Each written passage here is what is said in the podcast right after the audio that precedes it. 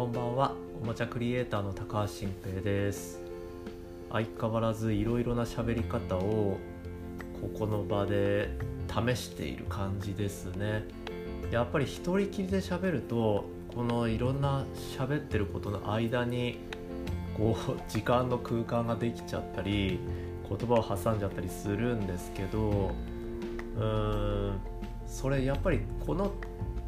ポッドキャストのタイトルが「まあ、アイデアと笑いの夜」っていうんですが寝る前に聞いてほしいなみたいなことを最初にのまあ宣言して始めてるんでなんか最初ゆっくり落ち着いて喋ろうかなみたいに思っていたんですけどそうするとやっぱりゆっくり喋ると考えの回転が遅くなって喋りの合間にいろんなことが挟まっちゃったりするのかなってことも思うんですけどまあもう一つやってるモーマレディオの方もねそういうふうにいろんな言葉とか間を挟みすぎちゃったりするんですよね。これすごい難しくって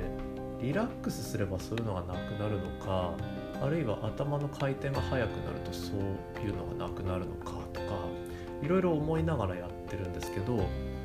でまたこれ喋ってる時に自分がどんな風な間で喋ってるかって分かんないもんで後で聞いてみないと分かんないんですよね。だからこれも繰り返し繰り返しの慣れだなと思ってもう剣術みたいなのと一緒なんだろうなって思うんですよね。体が勝手に動く口が勝手に動くみたいなことだと思うんです。で今はその間をあんまり挟まないように意識して喋ってるんですけどそうすると早口になっちゃうじゃないですか。今多分結構早口だと思うんですよ。でもこれをゆっくりにするとなんか変な間が挟まっちゃったりしてこれどっちがいいんだろうなって思っているとやっぱり喋りのプロというかアナウンサーみたいな人ってすごいなって思うんですよ。自分でやってみてプロを観察すると本当にすごいなって思っちゃうんです。うんだからまあ引き続きね精進していきたいななんてことを思ってるんですけれどもうんで今なんかこんなことを話してたらちょっと本題何話すかちょっと全然忘れちゃったんですがのちょっとそうだ僕が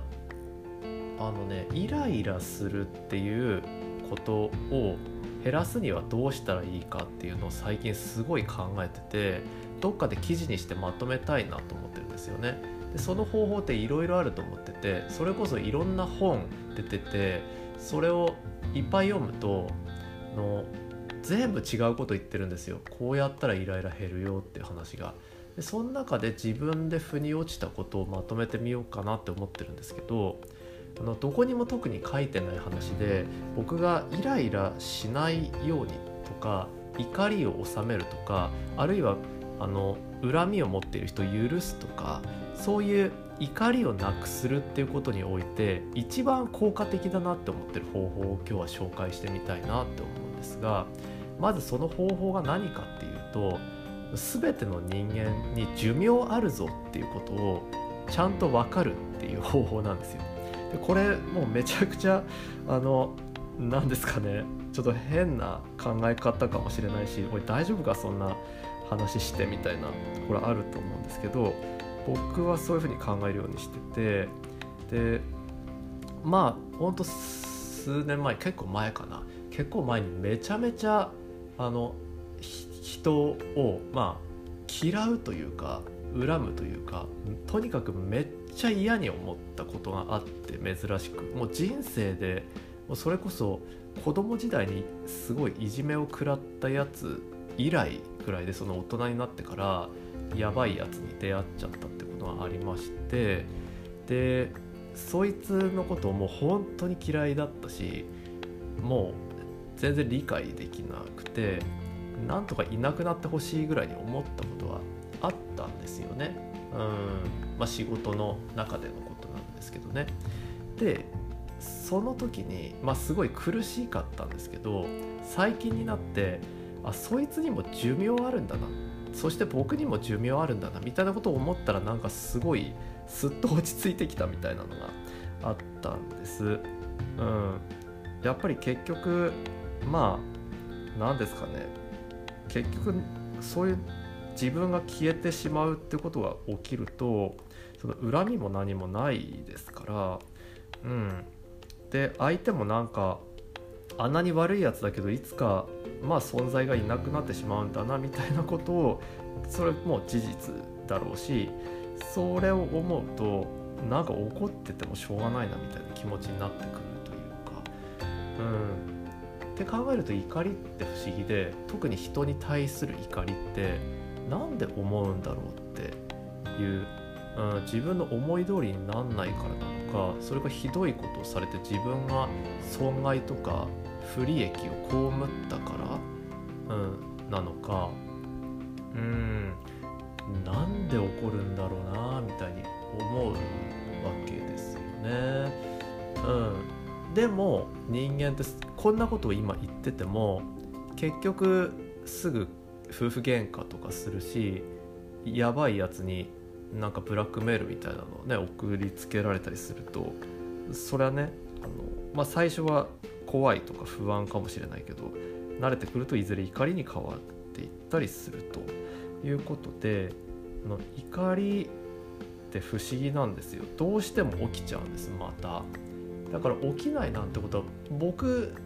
ぐらいのやつだったらあの絶対にないって思っちゃって絶対いつか起こっちゃうって思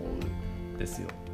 うん、いやそれ私怒らないっていう人いるかもしれないけどそれ本当嘘だろって思っちゃって、うん、まあね。でも人生はみんな人それぞれいろいろありますから。まあそれはも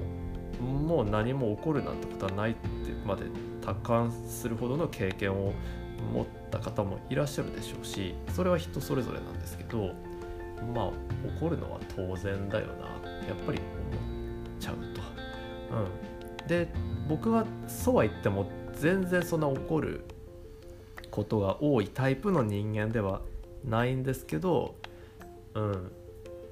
まあもしそうなった時にはあ全部永遠じゃないって思うようにしてると。でさらになんかねもう一つあの話を進めると自分がその死生観みたいなものに関して言うと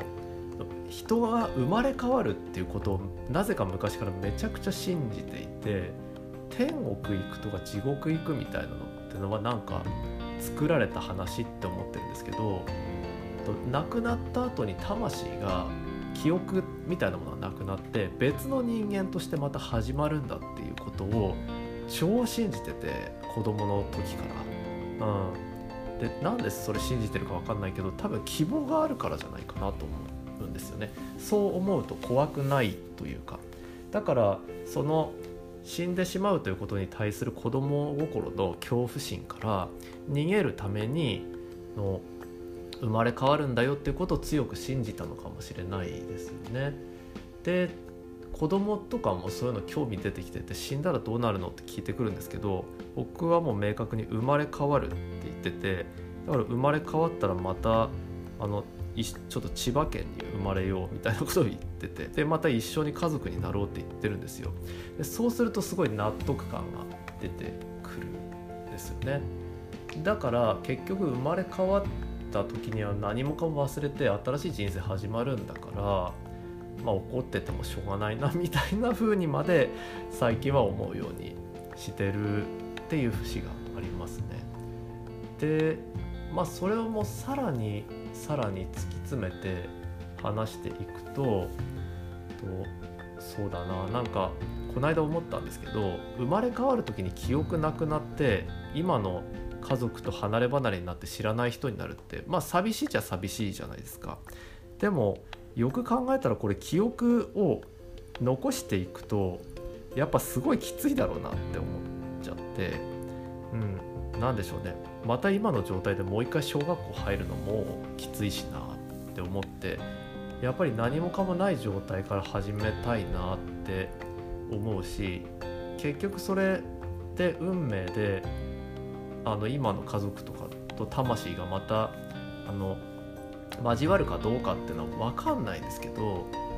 まあなんか結局幸せな気持ちは残るだろうなみたいに思ってて、うん、だからその何ですかね話が結局めっちゃ飛び回って変なことに着地したんですけど、うん、まあそうね。その寿命あるってのと生まれ変わるってことが分かってればあんま怒んなくなるっていうあの僕のなんかちょっと なんですかちょっとすっごい個人的なちょっと今考え方というかなんか思ってることを一応シェアしてみました。